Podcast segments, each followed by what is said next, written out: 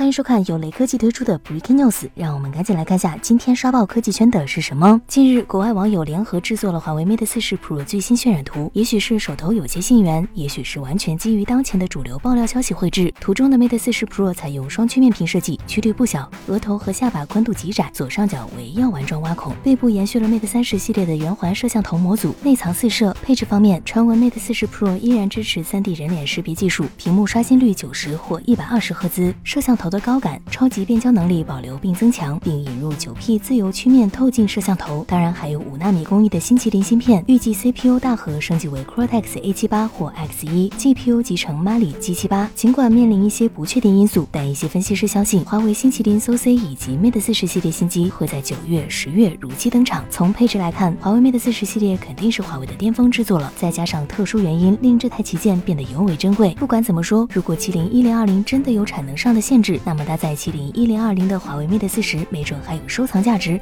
且买且珍惜吧。